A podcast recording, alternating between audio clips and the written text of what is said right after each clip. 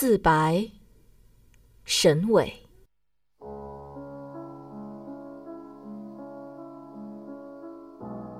我从未想过像别人那样度过一生，学习他们的言谈、笑声，看着灵魂怎样被抽走。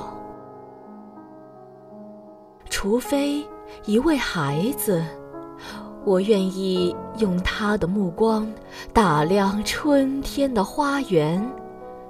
要不，一只小鸟，我更愿进入它火热的肉身，纵身蓝天。我看不见灰色天气中的人群，看不见汽车碾碎的玫瑰花的梦。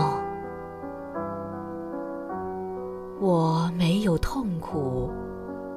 没有抱怨，只感到星辰向我逼近，旷野的气息向我逼近。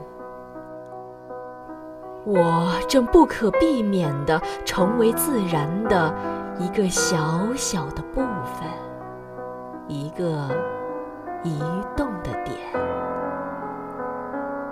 像蛇那样。在度过又一个冬天之后，褪去耻辱和羞愧的皮壳。